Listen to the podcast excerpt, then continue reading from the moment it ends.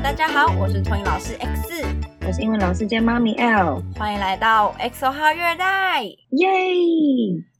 嗨，大家！因为九月二十八号是我们节目成立以来的第三周年，所以我们决定要再来办一次抽书活动。没错，那我们详细的抽书办法会公布在我们 FB 的粉丝专业上，请大家记得去关注哦。对哟，谢谢。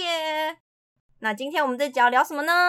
今天要来聊聊我上个礼拜周末去上基本救命术的研习的心得。哦那你去上研习课有学到什么东西吗？我觉得就是重新练习了 CPR 的操作流程，而且以前学生时期学的那个口诀啊，过了几十年之后已经翻新了，所以有点点不太一样。然后像 AED 这种东西是比较新的嘛，我觉得没有受训，真的不知道要怎么使用。在路上看到，你只觉得哦，这是 AED，然后呢，干嘛用不晓得。再来就是，如果遇到异物梗塞啊，哈姆立克法的复习跟那个。不同年纪要用的方式是不一样的。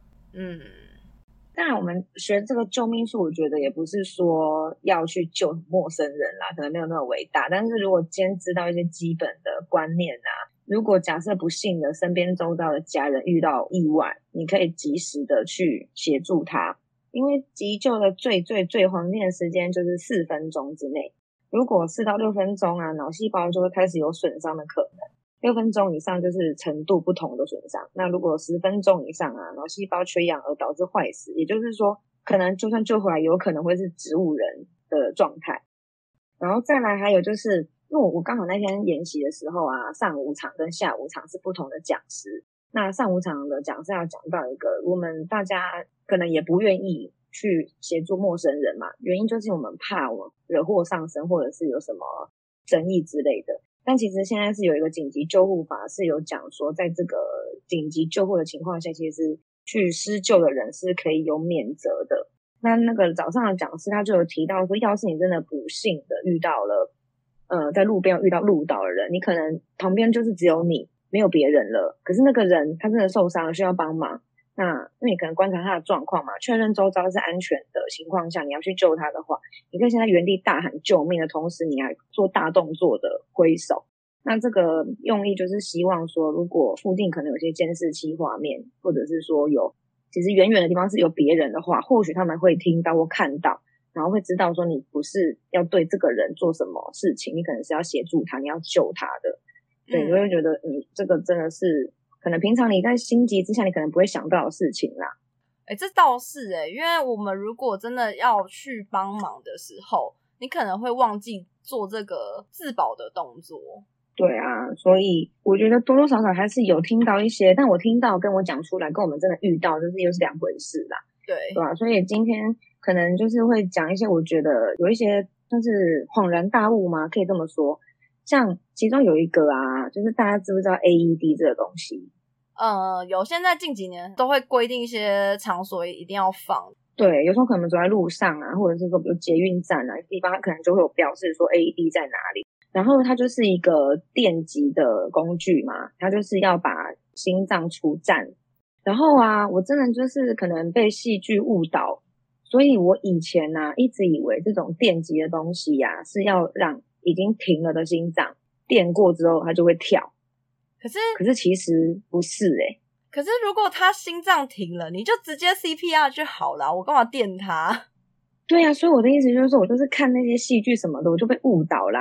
嗯。所以其实那个 AD 这个功能啊，根本就是要让心脏乱跳的情况下，你要把它先电停了，你再去 CPR，就你要重置它。所以我那个时候听到讲师这样讲，我就有恍然大悟，说啊，原来是这样啊！那你知道 AED 会录音吗？我不知道哎，讲师没有说到这个。因为我当初去上我们的急救课的时候，我一直以来都是接触到红十字会单位的人来讲课。那我们里面有一个讲师就说，他曾经有遇过说。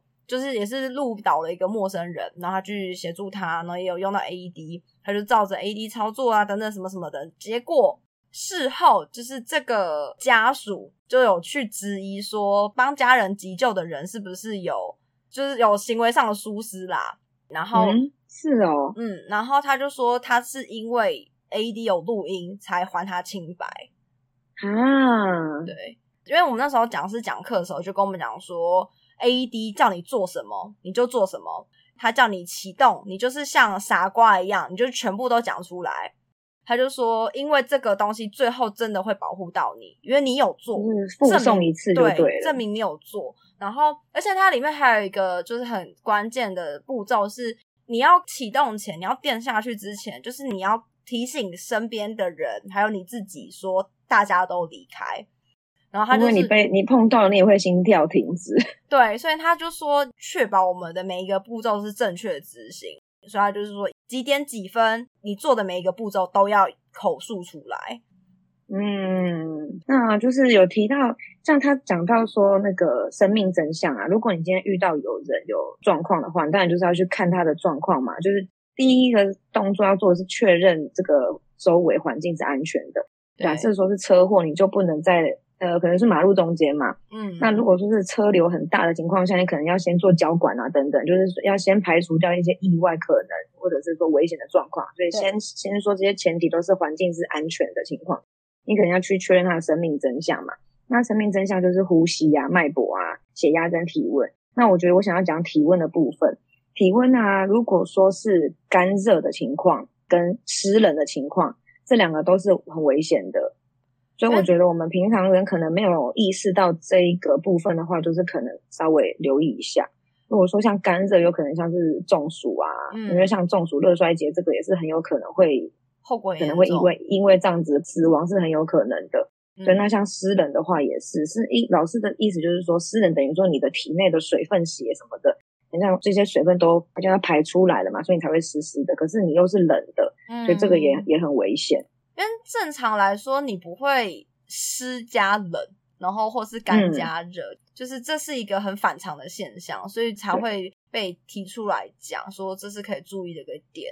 然后另外一个是讲到脉搏，因为我们之前上课的时候，我们的那个讲师就说，当你今天不是一个经验非常丰富的人，其实你去按压别人的脉搏的时候，其实你很大几率是先感受到你自己的心跳。对，那像讲到脉搏这个啊，我早上场的讲师他有提到说，如果你可以摸得到颈动脉的话，那至少说你的血压是有五十。可是下午场的讲师有讲到说，因为我们人啊自己想要摸自己的脉搏都不见得摸得到，因为可能找不到位置嘛，或者是像你刚刚说的，你先感受到其实是手指头那个跳动，所以他他其实有讲说，现在不是很就是倡导说去看脉搏这件事情，所以如果说要确认，其实是要去可能手摸胸口，或者是说看腹部有没有隆起，去确认他的呼吸状况这样子。那生命真相观察完了之后，下一步是什么呢？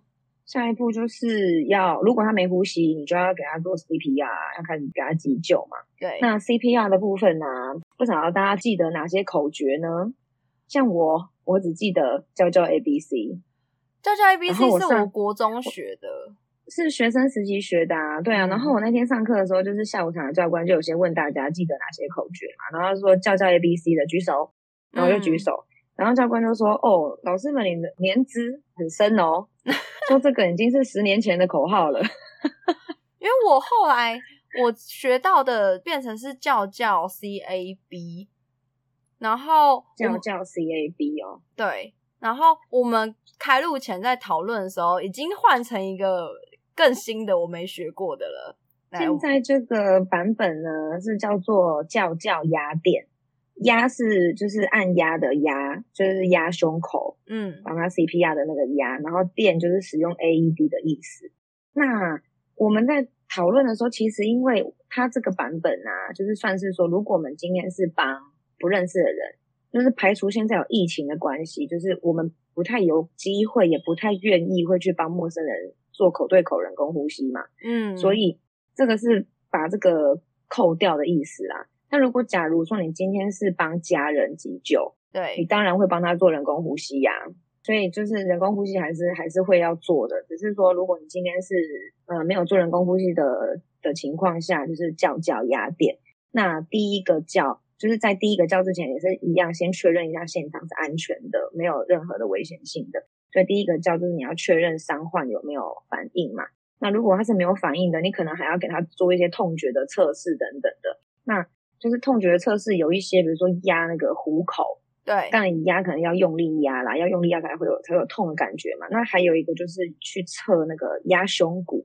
那可是下午场的教官有提到说，压胸骨啊，也是有可能会导致这个被压的人会受伤的，因为可能他会有骨头断掉什么之类。因为如果你很大力压的话，对，所以就是说可能侧胸骨，就是因为上午场的讲师跟下午场的讲师都有提到压胸这个事情，对，就是这的确是一个方法。但如果你想要避免说任何的意外，可能就是以压虎口来去确认这样。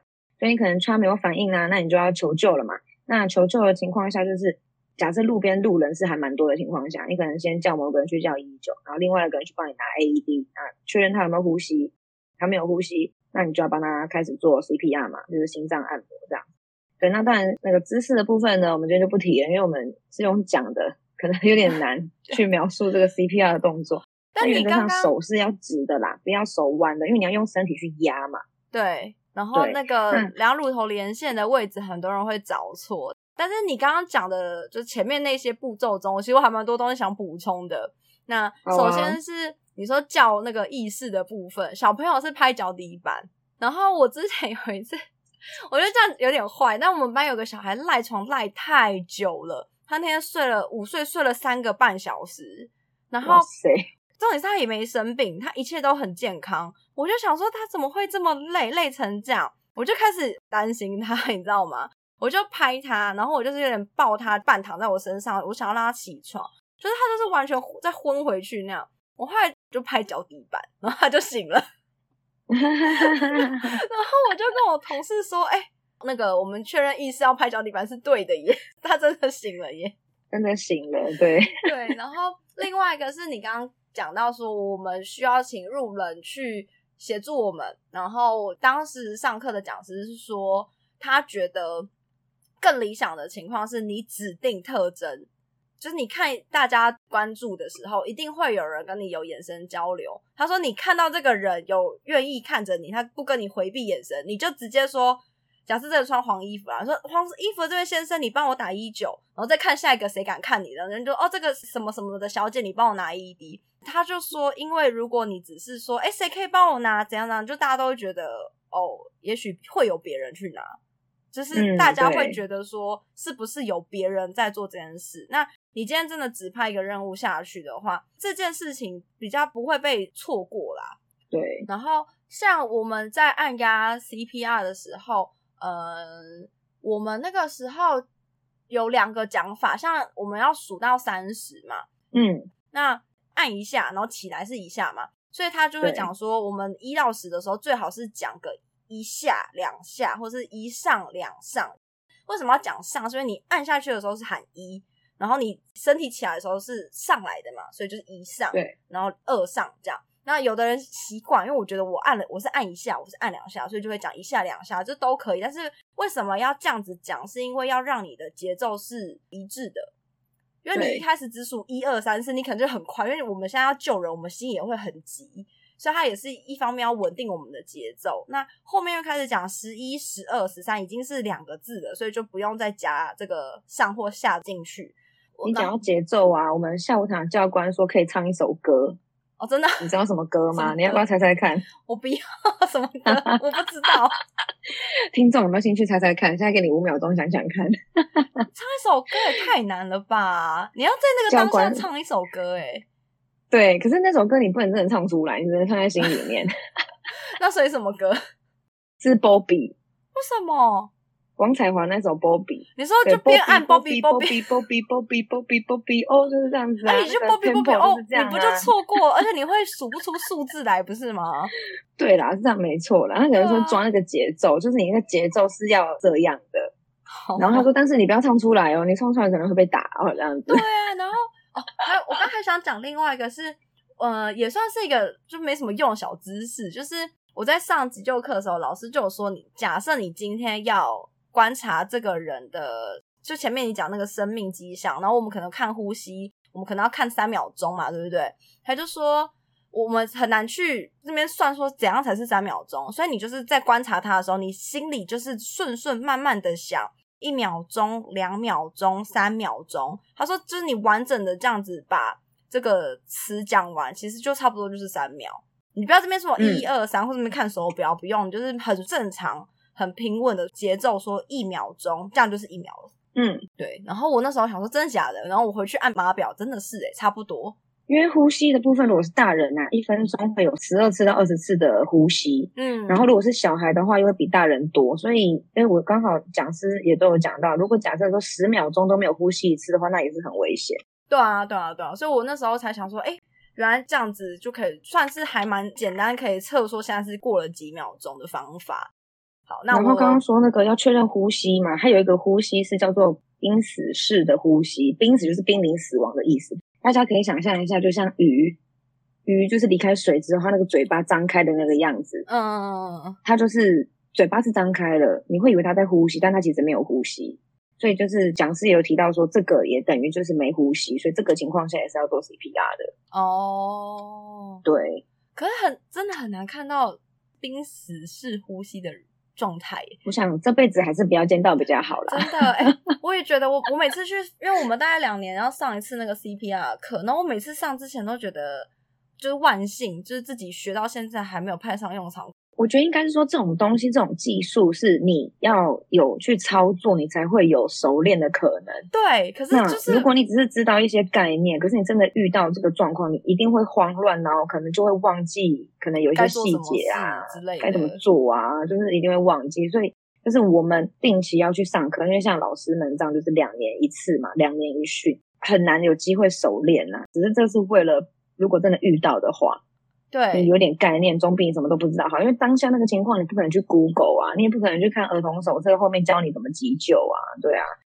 我之前去上课讲解完之后，我们就会分组，然后每个讲师就带一组人，然后我们就拿那个夹娃娃开始实地的演练，说我们要怎么急救。然后我们讲师遇到那种真的动作很很错误的人的时候，他都会直接讲说：“老师，你今天遇到的如果是一个真人，他已经死在你手上了。”他就是要让我们知道说他的动作到底有多错误，就是要让他知道那个严重性在哪里。然后，嗯哼，我自己看的时候也会觉得说，就是当然上手操作很难是一个点，但是我就会觉得，就是他们连基本的把嗯人偶固定夹娃娃住夹夹好都没夹好，对我觉得动作错你找不到位置，就是都很正常。但是他们连因为那个假娃娃虽然有点重量，可是它比起一个真正的 baby 比起来，它轻多了。所以我就觉得嗯你连一个真正的、呃，你连一个玩偶都夹不好，那万一真的出事，然后而且那时候老师讲师又讲一个很重要的重点是，今天有异常的小朋友，他可能是会挣扎的，对，他可能是让你更难抱住的。那如果你连一个不会动的人偶都夹不好，那如果你真的遇到什么状况的话，你会更慌乱，然后小孩又乱动，你可能会更不知所措。然后就是老师讲那些话，然后或是我看别人操作的很不顺利的时候，我就很紧张，说不行，我不能犯这些错误，你要把别人的错误全部记起来。然后我就是在实际上上手操作的时候，就是一直想着把小孩夹好，重点就是不能掉下去，因为掉下去就是可能他就先死在我手里，他不是死在那些异物梗塞的状况。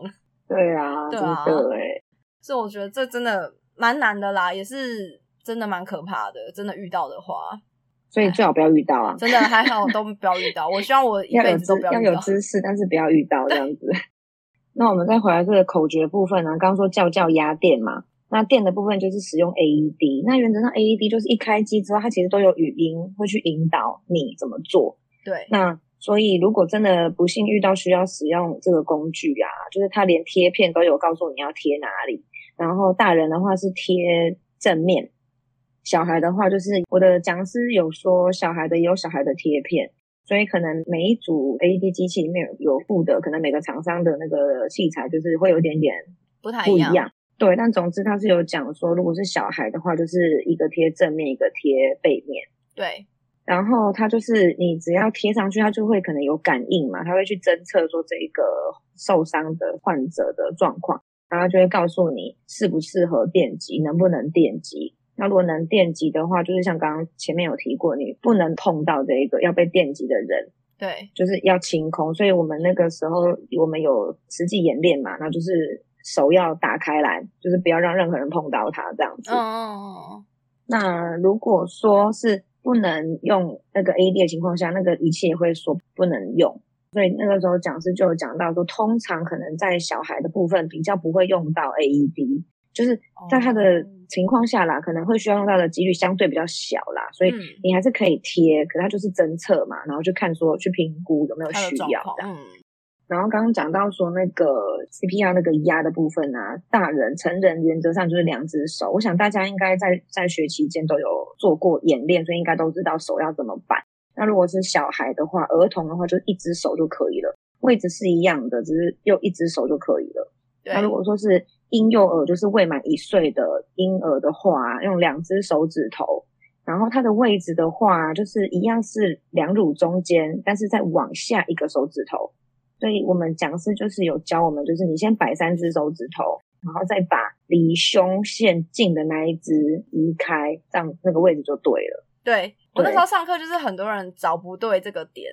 对啊，所以就是如果是婴幼儿，就是两个手指头。那因为刚好我们那天在上课的时候，就是讲师有给我们看一个。好像不知道一两年前的一个案例，有在台中的某个托婴中心，当时就是有个小孩紧急的需要 CPR，可是老师用错误的方式，就最后这个小孩就走了。哦，然后就是有争议啦，因为那个家长就有控诉嘛，因为他用对大人的 CPR 的手法对这个还不到一岁的小孩。哦，对啊。然后你刚刚讲那个 AED 啊，如果说今天是在一个户外，什么大马路上。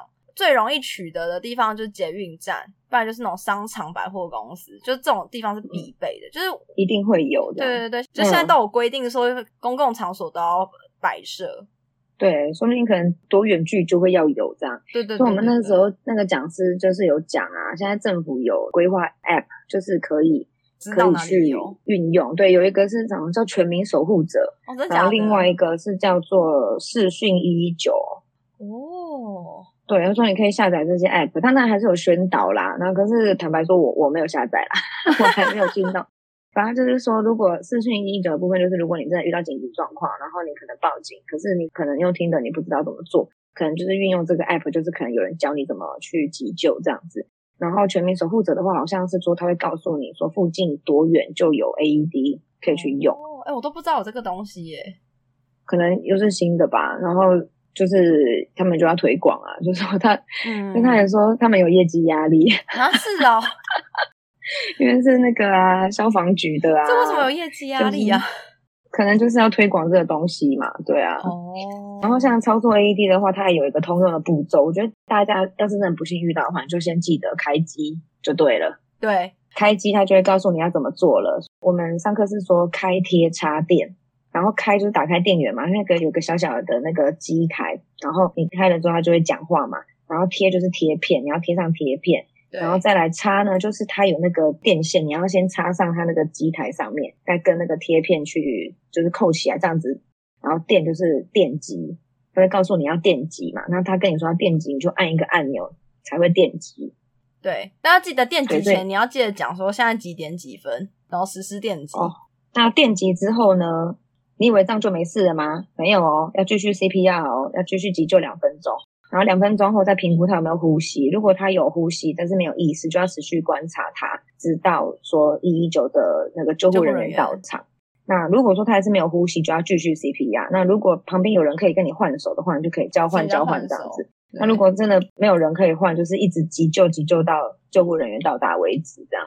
讲到换手这个。讲师就是有教大家说，如果你今天遇到换手的情况，因为你一定是要按完一个流程才能跟人家换手。他说你不可能按到十五下你就觉得好累，然后请人家来换。他说没有办法，你就是要撑完你的那一 round 三十下嘛。对，然后他就说，因为我们会数完三十嘛，所以你今天你跟一个人对到眼，你知道你要跟他换手了，所以你就是数到二六二七，然后。二八，然后准备换手，就等于二九三十。二九换手就是三十。对，等于你告诉他要换手了，所以这个人如果他已经跟你有默契，他知道换手，他听完之后他就会过来接你的动作。因为，嗯，如果你按一按，突然说二九三十，哎，换你了，就是这也很怪。对，所以他就说，如果说今天你真的遇到一个换手节奏比较好的情况，是二八准备换手，然后对方就会接进来。然后换手的部分，就是教官也有讲说，在换手情况下，宁可你的姿势是位置是对的，也不要急，因为如果你按错地方，那就没有用了。哦，你说你是接手的那个人的情况，对，接手那个人你要去找位置嘛，对啊，所以你就是宁可你就是先确认好你的位置是对的，可能有几秒钟的时间你再确认，也不要说你按了，结果你那边乱按一通，按错地方，那也没救到他这样。对啊，然后讲师有提到说，呃，就是 CPR 有很大的可能会把肋骨压断，这是正常的，因为你要用力压嘛。对，因为其实他是有说什么压深度五公分，就是可能这个深度你没办法抓，你就是用力压就对了，这样。我们之前上课的时候也是抓那个深度的时候，反正我们就是会听到那个人偶会有一个声音，就是真的要按的很，嗯里面好像是有一个吧唧吧唧的感觉嘛。嗯，对，就是它有个东西，反正就是我们要真的按的很深，真的很用力。我那时候实做完，我真的觉得我两根手指要废了，真的是很用力的在按。那因为会不会是人偶按起来的感觉跟真人不一样，所以这就这我不会知道，不得知。对，但是就是要告诉大家说，那个力道真的是非常用力的，你才会按对位置。而且就是要直上直下，你不可以就是斜斜的，或是你手指头弯弯的什么的。行，对你整个人手都是打直的，就是等于是用你整个上半身的力量。对，然后那再补充一下了，刚刚提到说，如果是儿童啊，你做 CPR 是一只手嘛，那另外一只手要干嘛？要固定他的头部。哦，对，对，然后婴儿的话也是，你在我们用两只手帮婴儿 CPR 嘛，那另外一只手也是要固定他的头部，尤其就是婴儿他们的头颈部是很脆弱的，就是如果有一个不固定，让他有晃动什么的话，你可能没有救到他，反而还害了他。对，这个真的蛮常会有人忘记。像我们在学那个人工呼吸部分的时候，也很常有人畅通呼吸道的那个角度抓不对，嗯，就是会有点抬过头。然后抬过头的话，其实完全没有畅通呼吸道。就是另外一个角度的塞住的概念。对，讲到塞住，我觉得另外一个急救要提到的就是那个异物梗塞啊。嗯，异物梗塞的话，我觉得大家直觉性有一个错误的习惯动作是，看到有人在咳嗽，好像给屌都会去拍他背，就是不能拍，完全不能拍，这 不是拍嗝，不是拍一拍东西会出来，这个因为会怕说拍一拍之后食物，因为会所谓梗塞就是因为梗到气管嘛，对那就怕你拍一拍之后呢，就顺着气管到支气管，因为会更细的地方去，那就更麻烦了。因为这个不是说它卡在食道，它可能吞下去是胃啊这样子。对，所以大家还是要记得说，假设今天这个人是给丢，你就不要去拍他，你只是想关心他，然后你顺势就拍两下，但是就是我们可以用眼神沟通，或是用问的“你还好吗”，然后看他给你的反应。那如果小朋友不会说的话，你就是观察他的那个表情，因为嗯他当他梗到一个程度的时候，你就会发现说，哦，这个已经是异常的状况了，嗯，他的表情会不对劲，或是可能脸色会有会变啊。对这样。那如果异物梗塞的排除法呢？大家都应该都知道嘛，哈姆立克法。就是一只手握拳头，拳眼朝肚子，另外一只手去覆盖住你的握拳头的手，然后再用力的。用力压一下，对这样。我觉得如果顺利的话，食物就会弹出来了。然后如果小朋友的话，一样是一只手。对那如果是婴儿呢，就要用拍背的方式。婴儿就是我讲说那个啊，要夹小是孩的那个。因为这个 这个哈姆立克法这个真的太难用讲的啦，所以我们可能就是稍微提点到一下。然后，如果真的有兴趣想了解的朋友们呢，再 请你们自己上网去搜寻一下相关单位的一些急救的方式。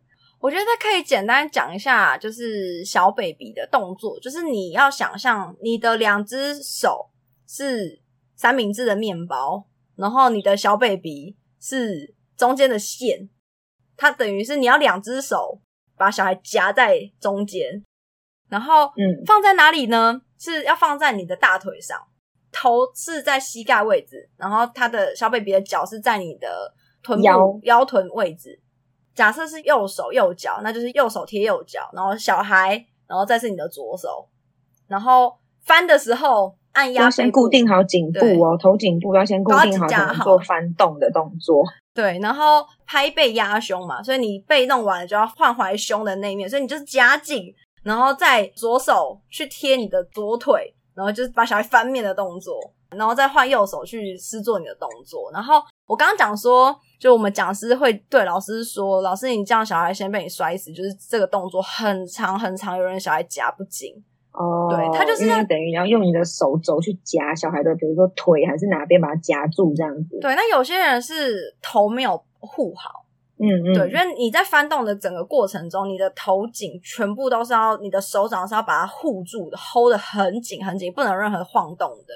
对对，然后所以或者是因为我们我说我们是要呃放在大腿嘛，所以我们的大腿其实不是呈现一个九十度，它是有一点往外的，你的有点斜向溜滑梯的感觉。对对对，你的脚是往前踩的，所以有些人是他会在那个动作上，他可能会小孩会有点溜掉，哦那真的很危险哎。对，大概嗯就是小小孩的那个异物梗塞。